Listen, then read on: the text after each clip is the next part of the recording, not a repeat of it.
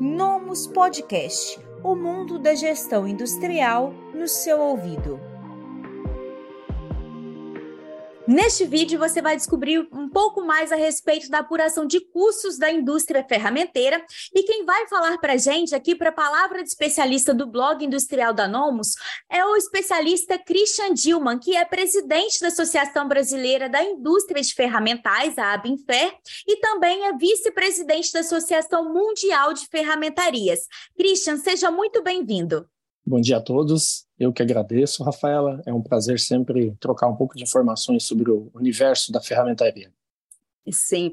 É, Christian, eu gostaria de iniciar o nosso bate-papo com uma questão que ela é muito relevante, como você é especialista nesse assunto de longa data, é, talvez você tenha é, pontuações que possam ajudar agora o gestor, o líder da indústria ferramenteira e até mesmo é, de outros segmentos que possam é, aplicar melhorias no seu negócio. Que é o seguinte: a, a indústria de ferramentais, ela de uma maneira geral, claro que aí falando de um cenário generalizado, ela tem uma dificuldade natural em fazer a sua apuração de custos. Muitas vezes também porque a maioria das empresas desse segmento são ali do pequeno, médio porte. E aí eu gostaria que você apontasse, por gentileza, quais são os principais pontos, fatores que dificultam a apuração dentro deste tipo de indústria quando se diz é, respeito a custos. Ok, é, Rafaela. É, eu gostaria realmente de, de, separar essa questão que você está perguntando em duas partes, né? Do meu ponto de vista, a, o cálculo econômico ele é não é que ele é simples, mas ele está escrito, ele é um ele é um processo de é, de cálculo econômico e financeiro e é, as empresas deveriam agir com uma metodologia é, padronizada.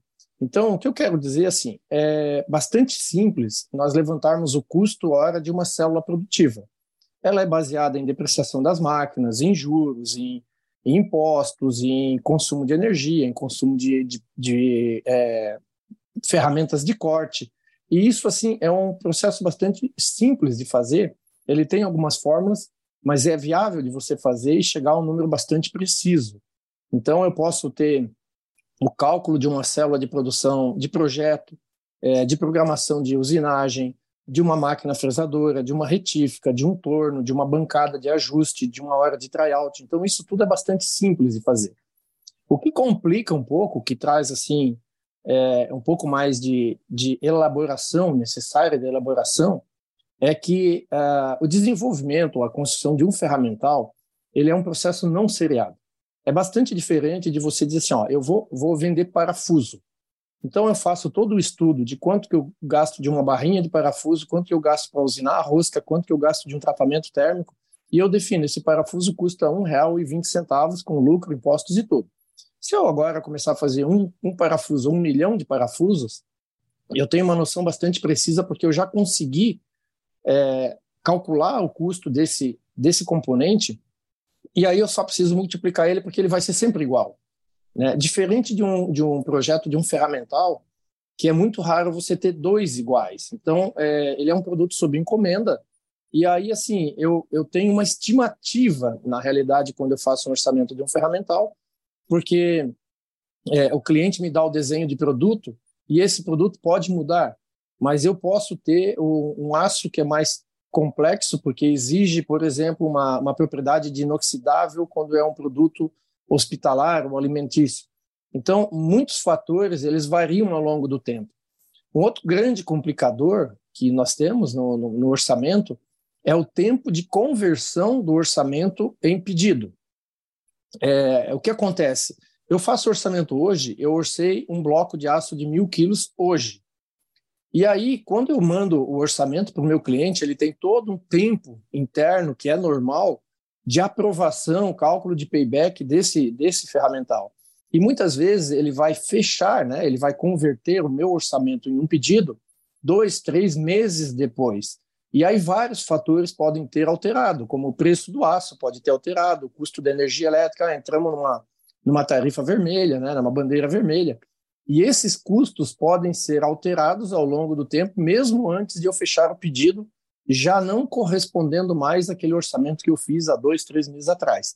Então, os complicadores que nós temos aqui, sim, é o mapeamento. Você tem um histórico de ferramentais parecidos, similares, onde você pode ter um embasamento.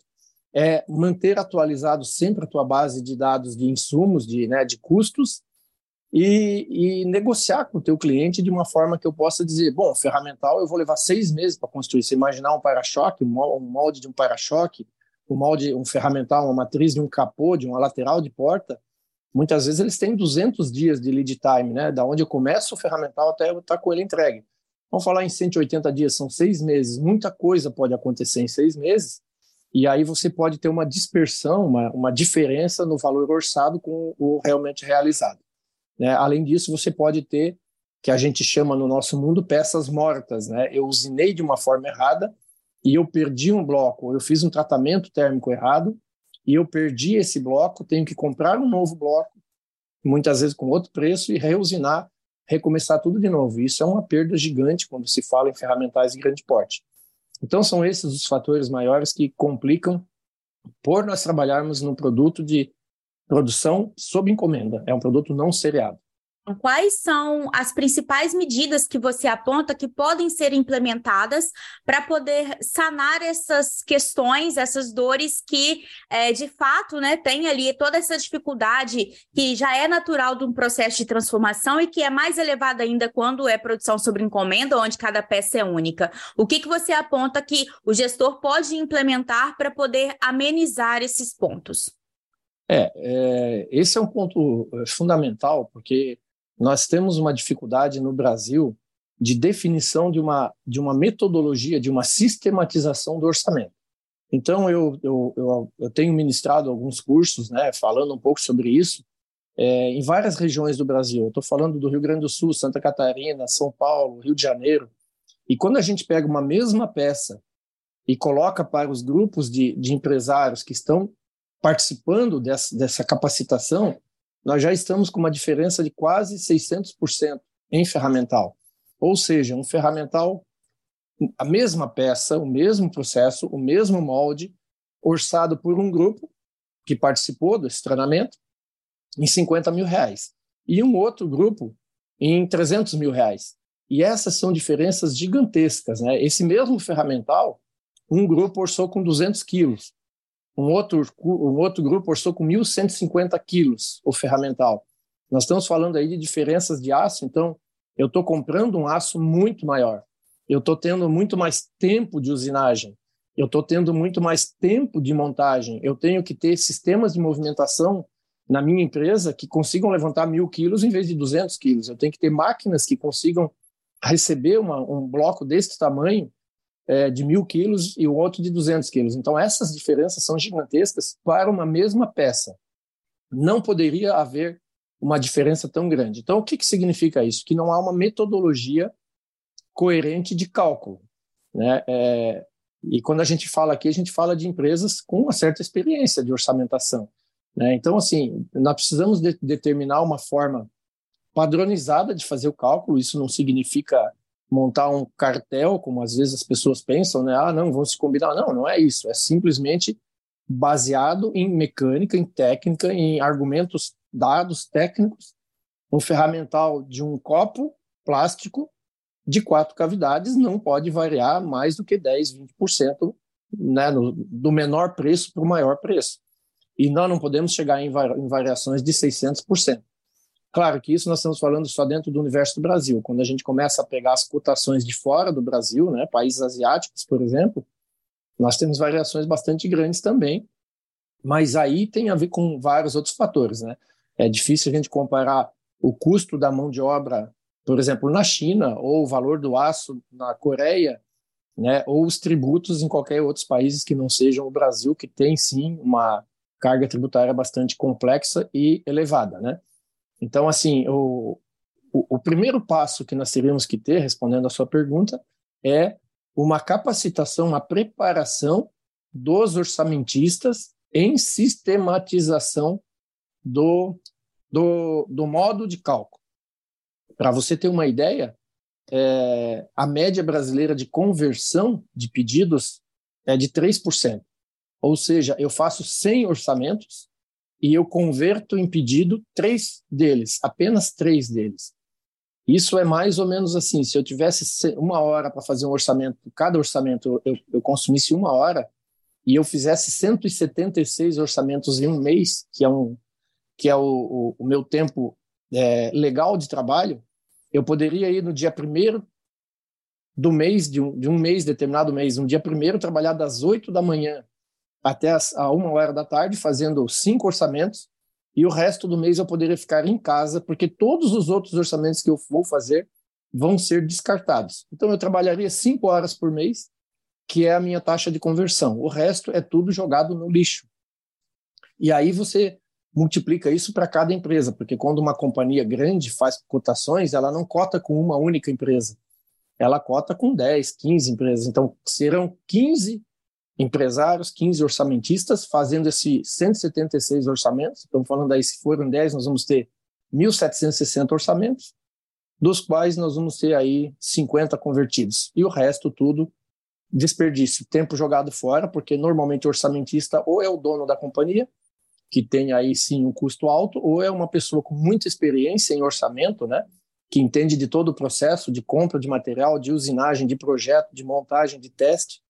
Então são pessoas caras e esse todo esse esse volume de horas é jogado no lixo por falta de uma sistematização, né?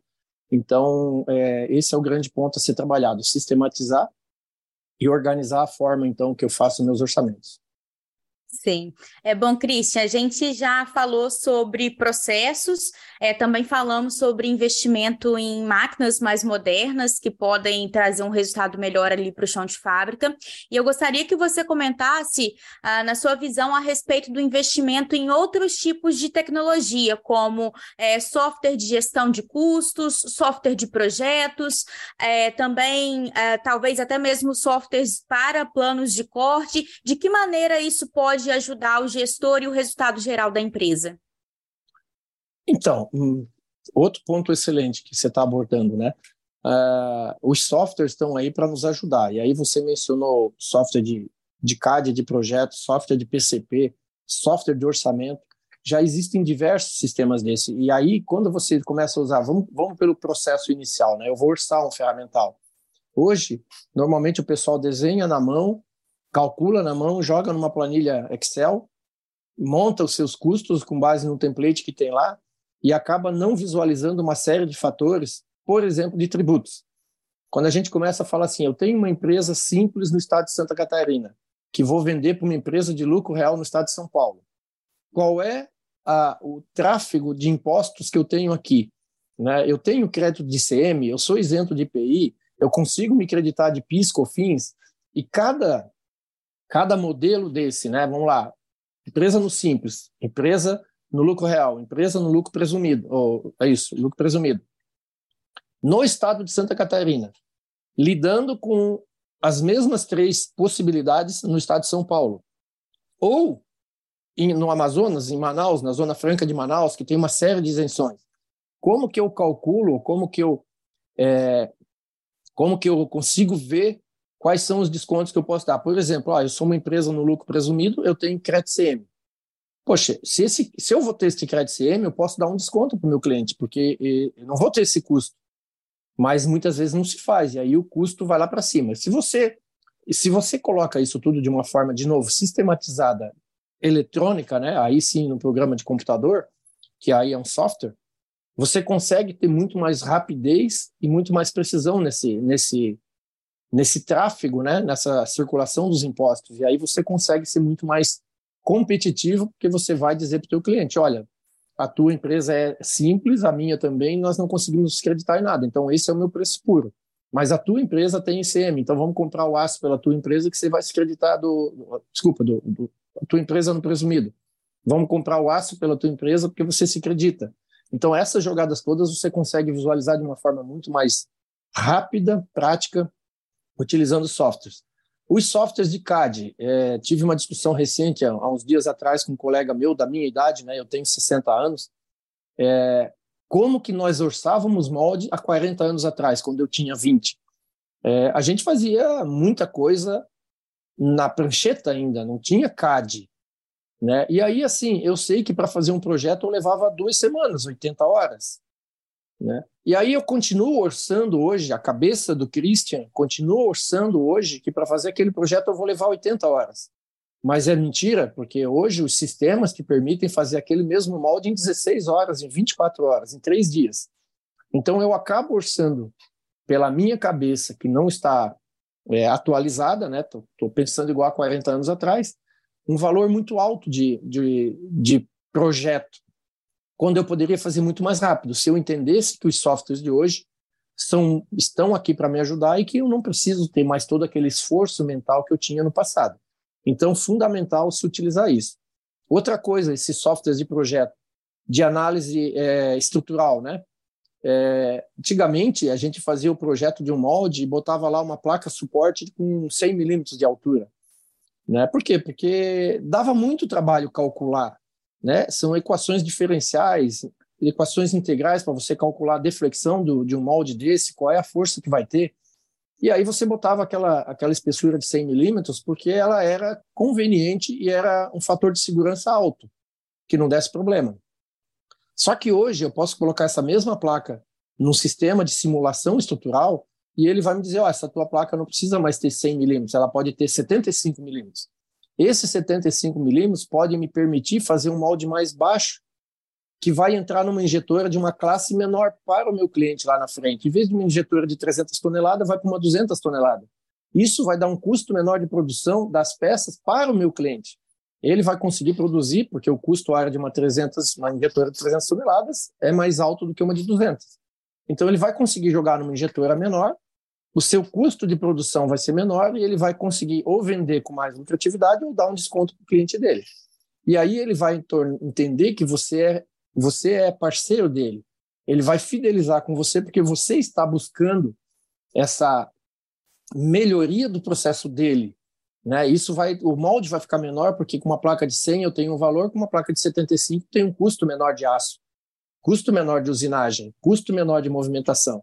Então, com, usando um software desse de simulação estrutural, eu acabo é, trazendo um molde muito mais assertivo em termos de, de desempenho técnico, né, de operação, é, além da possibilidade de eu reduzir custos dele. Aí nós vamos a mesma coisa para análise reológica, né? E aí nós vamos para o planejamento. Né? Antigamente, como eu te falei, a gente fazia planejamento PCP, um molde tem cerca de 150 a 200 componentes. Imagina fazer isso na cabeça. Esses 150 componentes andando na fábrica e tendo um encadeamento. Ó, essa peça tem que sair daqui e para lá, daí entra outra. Agora uma peça quebrou, tem que parar essa, tem que fazer a outra. Isso tudo na cabeça. E aí se jogava isso em planilhas ou em cartões Kanban, que a gente trabalhava no passado. Aqueles cartãozinho num painel Cada pecinha tinha um cartãozinho Kanban que ia acompanhando ele. Né? Aí imagina agora você multiplica isso para uma empresa que tem 10 moldes ao mesmo tempo. Nós já estamos falando agora de 1.500 componentes ao mesmo tempo para você fazer na cabeça. Antigamente a gente fazia. Só que era um processo muito moroso, incerto e não era eficiente. Hoje os sistemas conseguem fazer isso em um minuto. Você tira uma peça, bota outra, ele recalcula, né? Ele tem um software é, de planejamento fim da produção, ele calcula e aí você está muito mais assertivo. Mesmo a parte de simulação depois da peça injetada ou a peça estampada, conformada, né, uma peça metálica. Você consegue simular isso e ver qual vai ser a contração, qual vai ser o empenamento. Você consegue fazer tudo isso é, com esses sistemas hoje. Não tem volta, tá? Principalmente porque as, hoje os produtos eles têm as tais de freeform surface, que são as superfícies complexas e livres, não são mais peças retas, né? É, você não consegue mais fazer é, ter um bom desempenho numa ferramentaria de médio porte ou grande porte se você não tiver suportado por sistemas avançados e sistemas é, modernos. Então tem que estar, tá, tem que pagar a licença, tem que ter software legal, tem que capacitar o seu grupo, tá? Seus, seus profissionais, porque muitas empresas colocam o software e não capacitam os profissionais, então eles não conseguem entender todos aqueles botõezinhos que tem para trabalhar. É igual a gente compra uma televisão, hoje a gente sabe que o controle remoto tem volume, troca de canal e liga e desliga. Todos aqueles outros botãozinhos a gente não sabe para que, que serve, mas estão lá para alguma coisa. Ninguém botou aqueles botões lá para ficar mais caro. Mas assim, raros são aqueles que pegam o manual e lê para tirar de fato todo o potencial daquele equipamento que ele tem ou daquele software, né? Então acho que resumindo, é isso, Rafaela. Sim, ótimo. Realmente é um assunto extenso que daria para a gente fazer uma entrevista só a respeito desse assunto, de fato. É, bom, Christian, com uma certa frequência, as indústrias que não conseguem fazer uma apuração de custo adequada, sistematizada, chegar ali no custo real daquele serviço e do produto que está sendo é, criado, ela a às vezes, por vezes, tem um cenário de um grande faturamento, porém a empresa ela não consegue avançar em crescimento porque a lucratividade daquele negócio está comprometido. E aí eu gostaria que você explicasse um pouco melhor é, algo que parece básico, que de fato é elementar, mas ainda é muito dificultoso de, de se ver implementado dentro das indústrias, que é essa diferença do faturamento e do lucro. E aí você pode comentar um pouco mais a respeito dessa equação? É, é, você disse a palavra mágica. Na realidade, o que importa não é o faturamento, mas sim o que sobra do faturamento, né? É, eu conheço companhias que faturam aí 20 milhões de reais e não tem lucro. Então, assim, eu preferia faturar 5 e ter lucro, né? Porque essa é a, essa é a, a, verdadeira ciranda que faz uma empresa crescer. Ela tendo lucro, ela pode reinvestir, ela pode se tornar, se manter atualizada e cada vez mais produtiva. É, o que nós temos que trabalhar muito forte no Brasil é a nossa baixíssima produtividade. Né? E, e só isso daria motivo para nós falarmos aqui duas horas. Mas, assim, quando nós comparamos a produtividade, e agora eu vou focar apenas no, no processo de usinagem, né? Quando a gente comenta, como a gente faz um benchmark mundial, é, a gente identifica que o Brasil, no Brasil, a gente tem uma média, média, isso significa que tem empresas que fazem melhor e outras pior, de 23% de arranque de cavaco. Ou seja, de cada 60 minutos que a minha máquina me oferta de capacidade de arrancar cavaco, eu estou arrancando apenas 14 minutos. Outros 46 minutos, essa máquina, esse ativo que eu, como investidor, coloquei na minha empresa, ele está parado. É, N fatores, pode ser falta de pedido, pode ser troca de, de, de peça, pode ser falta de programa, pode ser que o, o operador foi tomar um lanche, foi no banheiro, enfim, N fatores, mas quando a gente compara esses 23% com as melhores, com os top 10 do mundo, nós estamos falando lá que eles estão entre 58% e 60%. Ou seja, só nessa brincadeira nós estamos um 30% tão eficiente quanto eles, 30%, ou seja, eles são 70% mais eficientes do que nós, né? Então, é, nesse, esse é, um, é um, um, um, processo que é irreversível se nós não atuarmos em ser mais produtivo. O que, que significa isso também, né?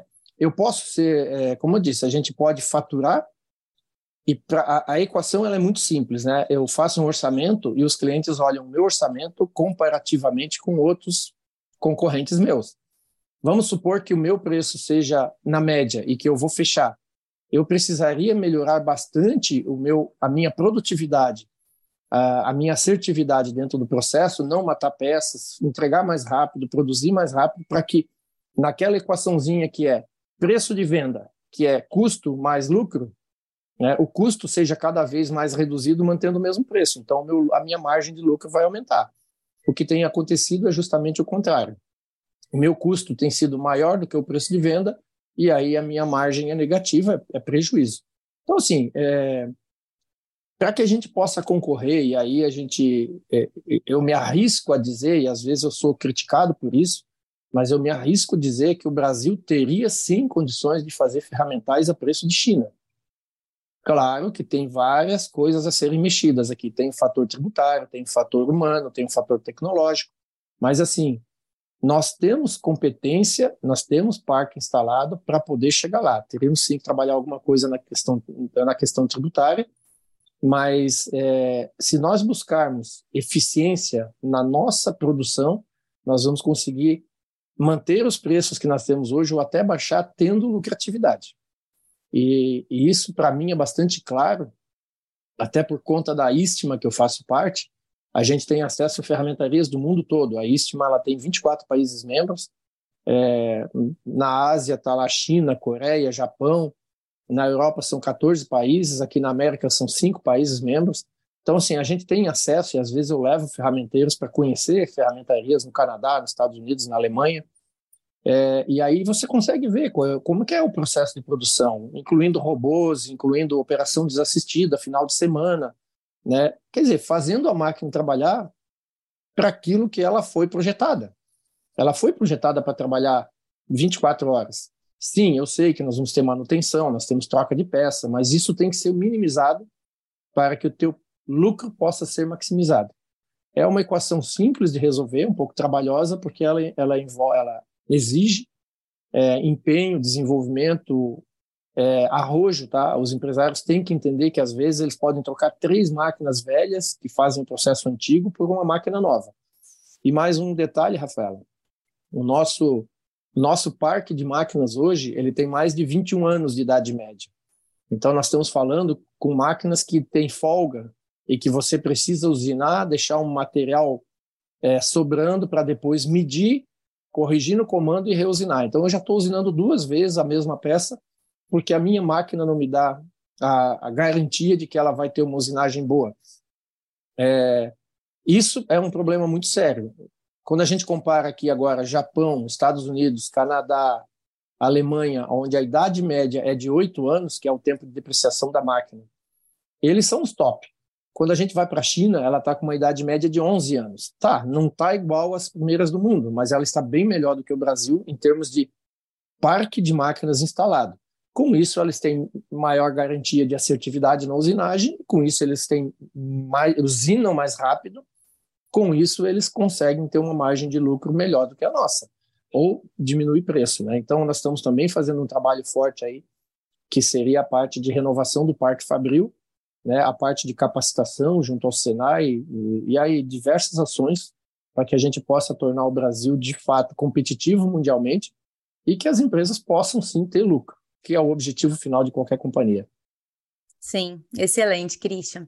Bom, é, eu gostaria que você explicasse também a diferença de outros seis conceitos que é, muitas vezes eles eles têm diferenças, eles impactam o resultado do negócio, porém ah, pode ficar ainda um pouco nebuloso na visão de quem está aqui nos assistindo, a, qual a relação e também no que de fato é essa aplicação, que seriam os conceitos que são essenciais, mas que na prática podem surgir alguma dificuldade, que é a diferença de gasto, custo, despesa, perda, ganho e investimento, que são todas as pontas aí é, relacionadas à área de custos e finanças desse negócio e eu gostaria que você explicasse um pouco melhor sobre esses conceitos.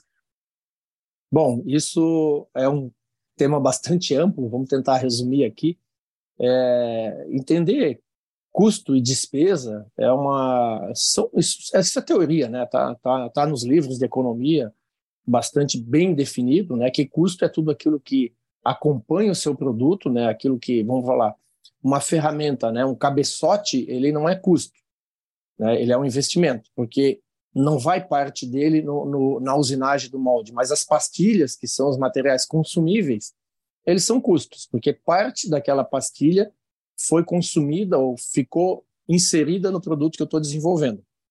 Custo é isso. Despesa é tudo aquilo que não é envolvido diretamente no produto que eu estou entregando. Então, assim, eu tenho lá o meu custo com o contador, eu tenho o meu custo com segurança da empresa, de alimentação, são tudo despesas que não estão inseridas diretamente no produto que eu estou entregando. Mas um conceito muito importante que eu acho que você levantou e eu acho que é fundamental é a questão do custo fixo e o custo variável, né? É, o custo fixo ele está ali todo mês, independente de eu vender ou não vender, ele está lá, que é a prestação da minha máquina, que é o aluguel, né, que é, é o, o, alvará e uma série de, de, de, de valores que eu tenho que pagar mensalmente, mesmo que eu não tenha vendido. E aí eu aí é uma das coisas que eu sempre que eu falo nesses cursos ou em palestras ou quando a gente tem uma abordagem com algum ferramenteiro, eu digo assim, ó, saia da posição de empresário e vá para a posição de investidor. Faça o raciocínio de um investidor. Eu estou colocando uma máquina, eu estou investindo um milhão de reais em uma máquina. O que, que eu espero desta máquina? Eu espero que ela me devolva este dinheiro de uma forma mais lucrativa do que eu deixar esse dinheiro aplicado em um banco ou numa instituição financeira. Porque isso é um, esse é um modelo fácil. Eu boto esse um milhão de reais no banco e vou pescar. E todo mês ele está rendendo algum valor. Se eu quero ter o trabalho de colocar esse dinheiro em uma empresa, passar todas as discussões que eu tenho com clientes, com funcionário, com todos os riscos, ele tem que me remunerar melhor do que está no banco. Esse é um princípio básico. Ótimo. Daí eu começo a falar em custo fixo. Esta máquina ela é um custo fixo, porque eu coloquei ela na, na, na minha empresa e eu preciso que ela gere resultados. Quando eu começo a dizer que eu tenho apenas 23% de produtividade dessa máquina, significa que eu teria. É como se eu botasse esse dinheiro no banco, um milhão de reais no banco, e apenas 230 mil reais dele estivesse rendendo juros. E os outros 770 mil reais estivesse dormindo, não estivesse fazendo nada. E é óbvio que eu não quero isso. Eu quero que todo o conjunto me remunere. Então, assim, como investidor, eu espero que esta máquina rode 24 horas por dia durante sete dias. Isso dá alguma coisa de 180 horas. Quando, na realidade, eu estou com o turno de operação, né, quando eu trabalho em dois turnos, né, uma empresa trabalhando em dois turnos, pela lei, né, eu tenho sábado, domingo de, de é, descanso remunerado, eu estou fazendo uma jornada de 88 horas por semana, quando eu tenho praticamente 180 horas disponíveis. Ou seja, se eu trabalho em dois turnos, a minha máquina está me rendendo apenas 52% do que ela poderia rodar. Então eu tenho que achar uma forma de que essa minha máquina rode desassistida, rode três turnos, rode no escuro. Ela teria que rodar tempo, tempo integral para que eu, como investidor, tenha um retorno. Então, se eu não procedo dessa forma, eu trabalho em dois turnos ou em um turno, que é pior ainda, a minha, a minha rentabilidade desse ativo que eu coloquei lá como investidor, ela é baixíssima. Eu volto a dizer, então deixa, deixa o dinheiro no banco que o rendimento vai ser bem maior. Então, é, esse custo fixo ele tem que ser muito, muito bem avaliado pelo empresário. E é por isso que eu digo, às vezes vale a pena você vender três máquinas mais antigas e comprar uma nova com um certo nível de automação, que ela te permita trabalhar de uma forma desassistida, final de semana, à noite, 24 horas por dia, sempre monitorada por um ser humano, obviamente, mas com o planejamento de uma forma que ela possa colocar peças grandes na sexta-feira à noite e na segunda, quando eu chego, essa peça grande ficou rodando, buzinando durante o final de semana, né, que eu possa tirar o máximo desse ativo que eu investi. Então, nessa forma, dessa forma eu acabo aumentando a lucratividade e viabilizando o meu negócio. Veja bem, máquinas, como eu falei, com idade de 20 anos, o nível de manutenção delas é altíssimo. Eu tenho colegas que têm oito máquinas na, na, no, no, chão de fábrica e às vezes elas têm, assim, durante o mês inteiro, duas máquinas não estão trabalhando porque estão em manutenção. Ou seja, eu estou com 25% do, da minha capacidade produtiva de oito máquinas, eu estou parado por manutenção. Essas manutenções, além do custo alto, ela deixou de produzir também, aquelas duas máquinas deixaram de produzir. E isso tudo, quando a gente começa a colocar na ponta do lápis, é assustador. Né? Então, mesma coisa, custo variável, né? custo de pastilha. É, pastilha, o pessoal não dá conta, é um, é um insertinho pequenininho que tem 10 milímetros por 10 milímetros e ninguém dá bola. Mas se você calcular no tempo de vida útil da máquina de 8 anos, certamente você vai gastar muito mais em pastilha, em ferramentas de corte, do que o próprio valor da máquina. Normalmente o dobro. Então, assim, você cuida do elefante e não vê as formiguinhas passando. Esse é um outro ponto gigante de atenção que você tem que ter, o consumo de ferramenta de corte. Então, Rafaela, isso aqui a gente poderia falar assim uns três dias seguidos, mas resumindo é isso. É bom, Christian, eu gostaria que você comentasse a respeito de três situações que afetam Uh, todos os tipos de indústrias, em especial a indústria ferramenteira, pelo fato de ter aí essa questão, uh, muitas vezes onde a matéria-prima ela é importada e também é, tem a, a variação de peça para cada peça, que é a, a situação da falta de matéria-prima, também a da oscilação do preço dessa matéria-prima e a própria disponibilidade para que isso entre na produção. Isso afeta, a, inclusive, as indústrias com maior planejamento, mas aquelas que têm menos planejamento ainda mais. E aí eu gostaria que você falasse a respeito de quais os impactos desses, dessas três situações na lucratividade do negócio, no custo do produto é, e, e como isso se dá no resultado geral da empresa. É, esse é um fator importante quando a gente começa a falar de aço. Na realidade, o aço ele é uma commodity internacional, né? É, tal qual o petróleo, tal qual o trigo, o arroz. Na realidade, eles são commodities que são reguladas pelo mercado mundial e não pelo mercado local ou nacional, né? Então, é, ele é um grande fator de risco para nós, porque no ferramental, em média, em média, 20% do custo de um ferramental é matéria-prima e acessórios, componentes. Claro, tem outros que um pouco mais, um pouco menos, mas em média são 20%. Se a gente tem uma variação muito grande, como eu falei no começo da nossa conversa, lá no orçamento eu estimo um valor e ao longo dos dias isso aumenta, eu tenho um problema muito, muito, muito complicado, porque é, normalmente os nossos clientes eles não aceitam é, que eu mexa no, no orçamento depois que eu fechei ele. Né? Então, assim, olha, desculpa, meu amigo, o aço dobrou de preço, eu tenho que repassar. Não, eu não, eu não aceito. Nós temos um contrato fechado, não aceito. Então, é, há sim que, que, que ser desenvolvida uma relação saudável entre cliente e fornecedor, é, sobre, o, sobre o risco de a gente não ter é, mais condições de trabalhar, né? É, obviamente, quando a gente pegou aí na, no período da pandemia, nós tivemos aços que chegaram a aumentar 300%. E aí não tem, não, não tem jeito de você não repassar isso para o cliente. Você imagina pegar um molde de para-choque que custa na faixa de 3 milhões de reais, 20% disso são 600 mil, e ele passou de 600 para 1 milhão e 800 o valor do aço. E aí eu tenho três para fazer tudo, pagar imposto para tudo. Então, assim, não não viabiliza, né? É, há que haver sim essa essa essa conversa e essa sinceridade entre cliente e fornecedor. O outro ponto que é muito importante, que a gente já discutiu diversas vezes, é que as ferramentarias pudessem compor uma cooperativa, cooperativa de compra. Porque normalmente, assim, ó, eu pego lá um, dois, três, cinco moldes e eu tenho um volume de 10 toneladas de aço. Daí você pega mais quatro moldes, você tem mais 3 toneladas de aço. Daí um outro colega pega mais oito moldes. E cada um faz as suas negociações e as suas compras individualmente.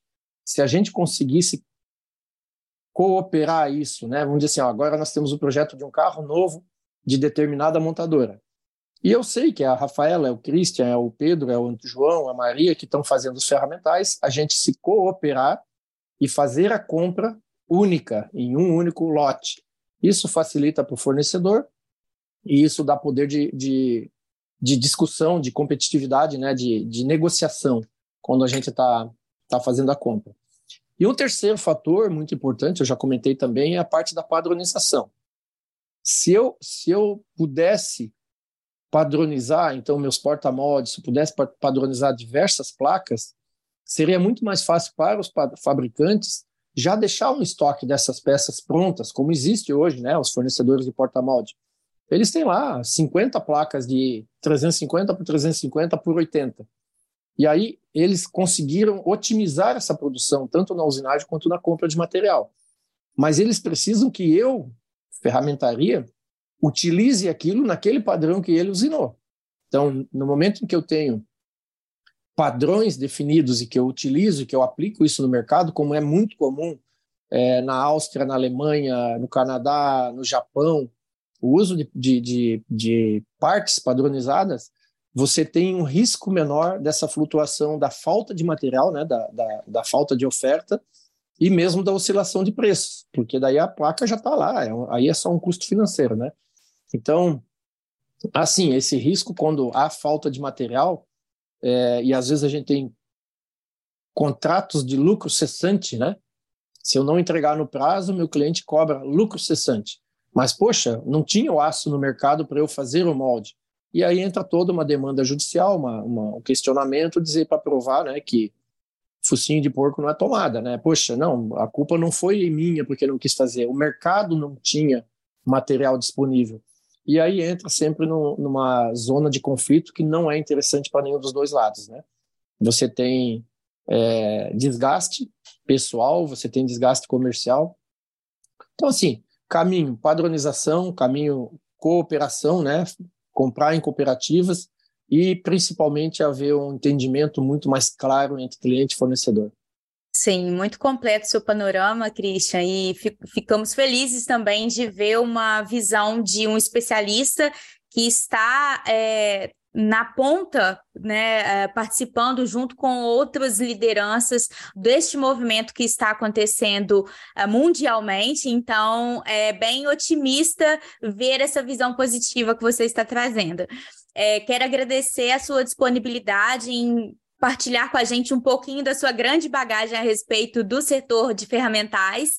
É, e eu, eu, em nome de toda a Anomos e do Blog Industrial, agradecemos a sua participação.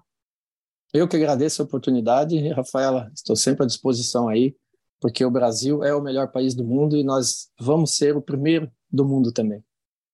Ótimo, a gente realmente torce para isso e trabalha duro para isso todos os dias.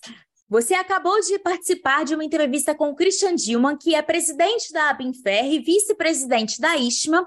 Se você gostou desse material, se ele foi legal, se ele foi útil para poder agregar no seu conhecimento, não se esqueça de compartilhar com seus amigos. Até a próxima! Esse podcast foi oferecido pelo Nomus ARP Industrial. Acesse nomus.com.br e saiba mais.